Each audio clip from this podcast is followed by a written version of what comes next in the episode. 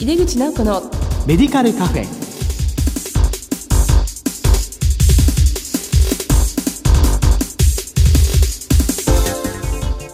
こんばんは。帝京平成大学薬学部の井出口直子です。井出口直子のメディカルカフェ。この番組は医療を取り巻く人々が集い語らい情報発信をする場です。さて今月の特集テーマは地域医療における薬剤師の連携ですこの後ゲストにご登場いただきます。お楽しみに。入れ口直子のメディカルカフェ。この番組は武田手羽の提供でお送りします。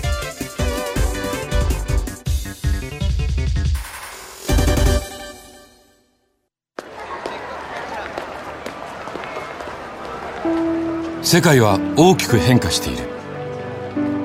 価値観も大きく変わっているこれからの時代健康とはどんなことを言うのだろう。医薬品には何が求められるようになるのだろう。一人一人に寄り添いながら価値ある医薬品を届けたい。私たちは武田手羽です。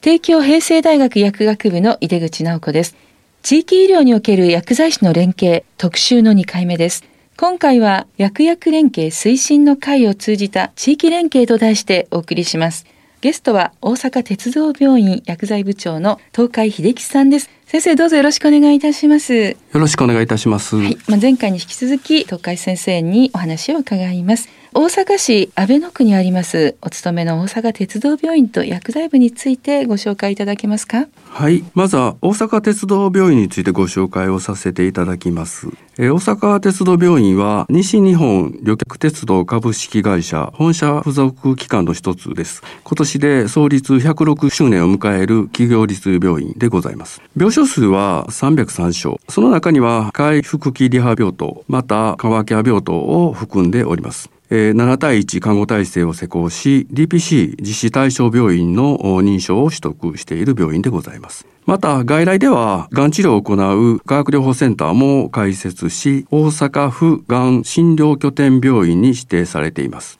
大阪市南部医療圏の中核病院として急性期医療を中心に取り組んでいる病院でございます。薬剤部の取り組みについてお話をさせていただきます。私が着任したのは2012年、平成24年の10月に当院に着任をいたしまして、年度ごとに目標設定をし、さらにその実現のためのアクションプランを策定し、目標達成に向けて薬剤部員16人が一丸となって課題解決に取り組んでいます。あのこの手法については前回治験拠点病院としての取り組みの中に実はアクションプランを立てていわゆるロードマップを引いて課題解決をしていくというそういう責務がありましたのでその手法をこの病院に来て取り入れていったということになります。これまでの取り組みの中にはですね、薬剤管理指導料の算定件数、算定率の向上、つまり病院のいわゆる経営基盤に寄与できるような、そういうことを一つやっていくということになります。また、あの、病棟薬剤業務を通じた薬剤師介入事例の集積、いわゆるプレアボイド報告なんですが、それを積極的に院内に情報発信していく仕組みを作っていこうかなということを考えました。次に外来がん患者指導の実施とそれに伴うがん患者指導管理料歯の算定医師看護師の負担軽減を目的とした薬剤師による処方入力支援医薬品購入額削減及び DPC 機能評価ケースに後発医薬品指数の向上入退院サポートセンターにおける入院前持参薬の確認。保健薬局薬剤師と共同で進める薬薬連携、はい最近ではがん連携充実加算の取り組みなど、はい、多岐にわたっています。ありがとうございます。たくさんのことをどんどん実績出してこられたと思うんですけども、16名のメンバーでこれみんなかなり忙しかったと思うんですけど、そのあたりをどういうこうマネジメントとかリーダーシップでされたんですか？あのメンバーと一緒にやる気になってもらうというのは。仕事がこう乗っかってくると忙しく感じるのかもしれないですけどもともと私が赴任した当初は薬剤管理指導も進んでませんでしたので、まあ、そのあたりをどういうふうに進めていくかというのを載せただけですよね。ただその時に一番思ったことっていうのは薬剤師が病棟でする仕事の説明をしっかりすることを重点置きました。要は薬剤師病棟に行くけど何をしてるかわからないだったら何しに来てんねんって話になりますので、はい、そうじゃなくて薬剤師はこういう仕事をするんですよと。で薬剤師が介入した情報っていうのはいわゆるプレアボイドとしてこういうふうに取り組ませていただきましたというものをまとめていわゆる病院運営会議に諮ったりあるいは医療安全対策委員会に諮ったりということをしていきます。で最終的にはこうニュースに書いて報告していくということをしました。ただしんどかったかなというふうに思うんですけど、はい、おそらく業務改善っていうのはやっぱり面白みがあって初めて進んでいくと思うんですね。ただ彼らに一番話したのは失敗はしてもいいよと責任持つからと、うん、もちろんそれは委員長にも僕言われてるんですけど失敗してもいいからやりなさいと、はい、責任持つって委員長が言うてはったんで、えー、いやいや僕もそのまま部員に失敗してもいいよと。責任は持つから失敗はまあ直せばいい話なんで、どんどんやっぱり面白く楽しくみんなやってくれたかなというふうに思います。なるほど。やっぱり改革は楽しんでやらないとっていうことですよね。絶対そうですね。はい。あとまあ薬剤師のやってる仕事をまあいわゆる見える化させるというか、まあこういうことやってますっていうどんどん報告していっていくことによって、まあ薬剤師側もさらに見えてくるからどんどんモチベーションも上がっていくっていう感じでしょうかね。ねはい。えー、今日はもう楽薬連携推進の会の話なんですけども、まあ、ちょっと薬薬連携推進の会のお話を伺いたいと思います。えー、これについてどのような経緯とか立ち上げに関しても含めて教えていただけますか？そうですね。あのいわゆる薬薬連携は単位のものを見てたら薬薬連携セミナーを開催するそれが薬薬連携に見えたんですね。ですので当院はむしろとりあえず顔の見える関係づくりから先していこうかなというふうに考えたんです。はい、つまりまず意見交換がスタートです。その意見交換を進めるにあたって誰と話をすればいいんだろう。まあ門前に薬局ありますから、はい、門前に薬局の先生方にどういうとこ困ってますかという話を1回目するんですね。はい、そうするともう即答ですよね。疑義紹介のところがやっぱりなかなか難しいなという話があって、そこら辺りを少し解決できないですかということと先ほどまあお話しした指導の中身ですよね。が、はい、ん指導吸入指導。処方箋だけでは情報不足で分かりづらいよというところがあって、そこを改善していきましょうということになったんですが、はい、あの薬薬連携は門前とする仕事ではございませんので、はい、まずあの地域に密着する病院としては安倍野区の薬剤師会の方と連携をする、うんうん、なので2回目は安倍野区の薬剤師会の方に来ていただいてちょっと形が整ってきたかなというふうに思います。はい、ただあのもっと広げたいなと、えー、まあ、うちの病院前には天王寺区があって横へずれれば東住吉区とかがありますので、はい、そういう意味ではもう少し井の中と連携できないかなということで、うん、まあ、たまたまそう考えている時にちょうどあの2015年12月15日だったんですが大阪鉄道病院の100周年、えー、記念祝賀会がございまして、えー、その時に、えー、南部ブロックの薬剤師会の会長さんたちが参加してくれたんですね。うんはい、その時の話の中で盛り上がって人が増えてきたということになります。ですので2016年4月よりなんとか議員紹介の簡素化そのプロトコルの運用をスタートしたということになります。ただその時にちょっと苦労したのは、大体そういう話を病院の人が持ってくんねんけども、できた試しはないね。1年先か2年先か流されることが多いっていうのが、その話があったんですね。ならあの3ヶ月以内にやりましょうということで、はい、とにかく急いで、えー、7月ぐらいからスタートして準備を進めて、ただそこはドクターにも理解していただかないといけないですので、医局会での説明をまずこういうプロトコルを動かしたいんですと、い、かがでしょうか、っていうのを一月二月相談させていただいてやっと4月からスタートできるようになったという経緯が一つあります。それもまだどっかで他の薬剤師会の方とお会いすることがあって話をしていると私も私もということでみるみる間に13区の薬剤師会の会長さんが来られるそういう会になりました。はい、拠点病院としてやっぱり患者さんは広い範囲からいらしてますからそれこそ地域の薬局に戻っていくっていう患者さんのためにも非常に大事ですよね。そうですね。ただ近隣の区の薬剤師会の方はそうなんですけどちょっと離れたところの薬剤師会の先生方っていうのはむしろ自分たちのところでも活用したいなという意図がやっぱりあるんですね。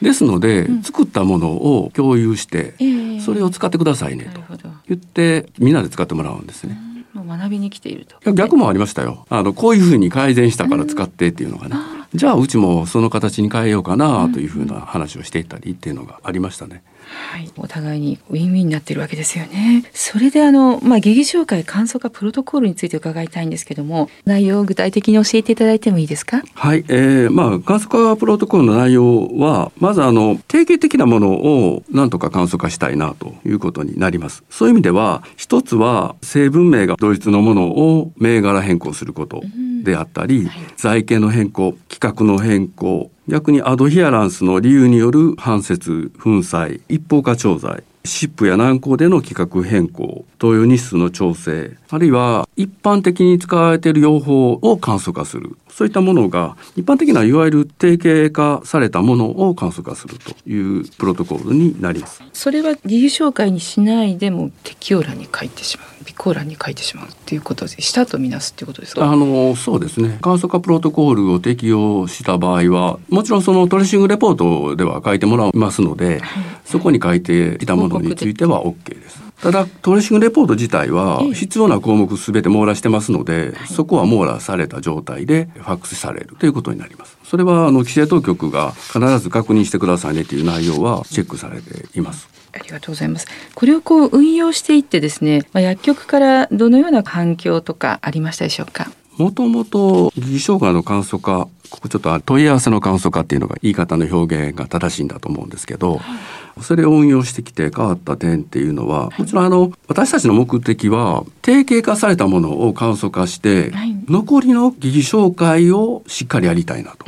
いうのが目的なんですね。ですので、比率を調べていきますと、実は疑義紹介の簡素化、いわゆる問い合わせの簡素化プロトコールの対応率は約45%です。はい、残りの55%この疑義紹介はいわゆる起用歴あるいは副作用歴の確認、うん、処方箋に印字された検査値の確認や退院受診による薬剤の重複残薬による処方日数の調整等があるんですね。こちらの方がやっぱり重要だというふうに考えてますですのでむしろ問い合わせの簡素化が進んできたら本当の疑義紹介が先生方も快く受けていただけると。ありがとうという反応で返ってくることが多いですね。そこが変わったかなというふうに思います。まあ、本当の意味でのこう薬物療法の管理に必要な技術紹介が残ったという。まあ、そこをしっかりやるという。そうですね。そういう効果があるということですよね。そういう意味ではあの実は疑義紹介っていうのは、はい、あの私たち病院薬剤師はそのプレアボイドっていう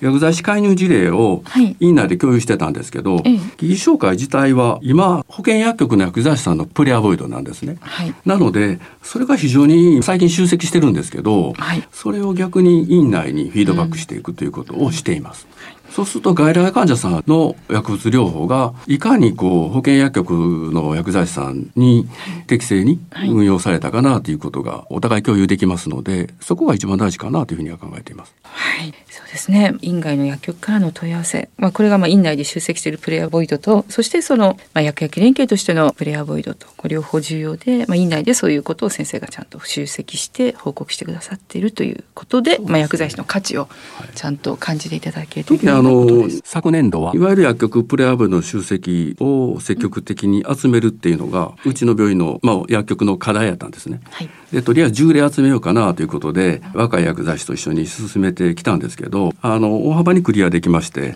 現時点では25症例集まってきたかなというふうに思います。着々と成果が出てますね。あとあの前回お話しいただいた指導連携シートですね。これも運用されていて、これに関しても保健薬局の他のさまざまな意見とかありましたでしょうか？そうですね。あの、特にがん指導連携シート運用後の保険薬局からの意見としては、不明であった服薬スケジュールや疾患名が分かるようになったので、非常に指導しやすいという話を伺ってます。今までは患者さんに確認しながら指導していた。まあ、どんな感じですか？と、全く占い師のように聞いてたっていうのは、そういう話が よくあったんですけどね。そういう意味では、あの、非常に安全面からも良い連携ができたかなというふうに話を伺ってます。またあの疾患別のパンフレットを間違いなくお渡しできるようになったと。これまで眼種が不明でしたので、うん、なかなか渡しにくかったのがちゃんと渡せるようになったとかそういう話も伺ってます。患者さんにとってみても病院と薬局が連携していることで安心して医療を、ね、続けられると思います。特に特徴的なのは、はい、当院で作る連携シートは医師のサインもありますし、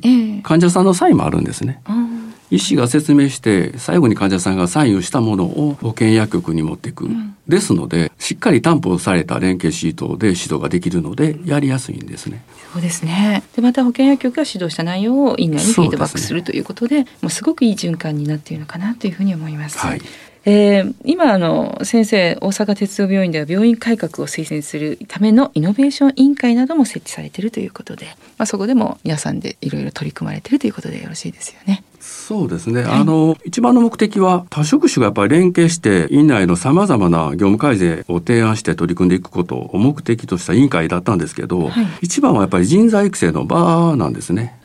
若い人に参加していただいてリーダーシップを取れるそういう人材を育てたいなというのが、うん、その特に人事との調整の中でそれはやっぱり大事なことかなというふうに思って作ったんです。やっぱり今振り返ると風通しいいですよね。やっぱりこう。先生方も話できるし困ったことがあれば看護師さんに話したらすぐに進むしそういうことがやっぱり進んできたかなというふうに思います。あのそういう委員会がやっぱり医療安全にも貢献できますし病院経営のところにも寄与しますし患者サービスにも寄与するんですね。そうですか。そして若い人がそこでまたいろいろチャレンジができて人材育成の場にもなっているということですね。そうですね。今後の取り組みで何か特に先生力を入れていかれることや目標がありましたらお聞かせいただけますか？そうですね、まあ、当院独特の薬薬連携、まあ、むしろいかん薬薬なのかもしれないですけども、はい、あのそういった連携をしてきましたただあの振り返ってみると地域の特にこのコロナ禍もそうですし地域の病院の先生方クリニックの先生方とも連携をやっぱりしていきたいなということで、うん、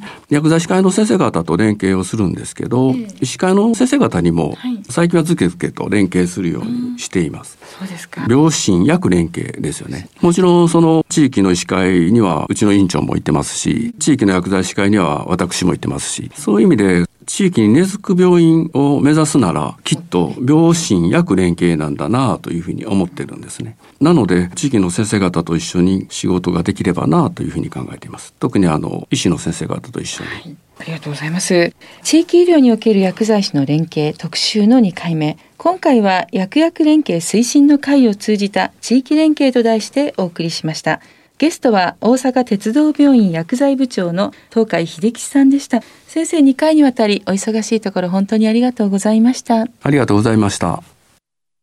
世界は大きく変化している。価値観も大きく変わっている。これからの時代、健康とはどんなことを言うのだろう。幅広いラインナップで信頼性の高い医薬品をお届けします。一人一人に向き合いながらどんな時でも健康を咲かせる力を。私たちは武田手羽です。